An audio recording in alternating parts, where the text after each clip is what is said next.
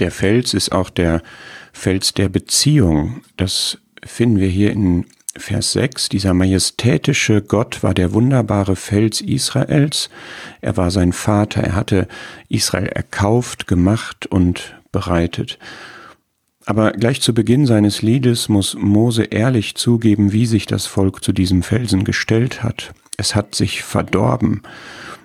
Das war verkehrt und es war dumm, ein Schandfleck, so krass und so einfach kann man es auf den Punkt bringen, wenn man keine Ausflüchte sucht.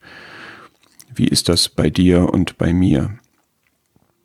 In so einem Zusammenhang erinnert Gott gerne an die Beziehung, die er aufgebaut hat, die er pflegt und von der er wünscht, dass wir sie auch genießen. Er ist Vater, Erlöser, Schöpfer, Töpfer. Wenn er all das in Vollkommenheit ist, was kann es Besseres geben? Wie falsch und dumm, sich diesem Felsen nicht vollständig anzuvertrauen. Aber vielleicht brauchen du und ich auch diesen Appell, wie in Malachi 1, wenn ich Vater bin, wo ist meine Ehre?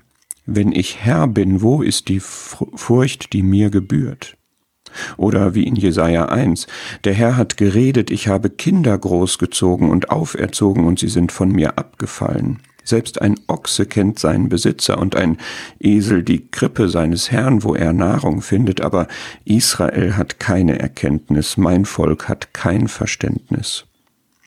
Lass es uns besser machen, besser auch als Ochs und Esel, eine bewusste Beziehung zu Gott pflegen, dem Felsen, dem Vater, dem Erlöser, dem Schöpfer, dem Töpfer.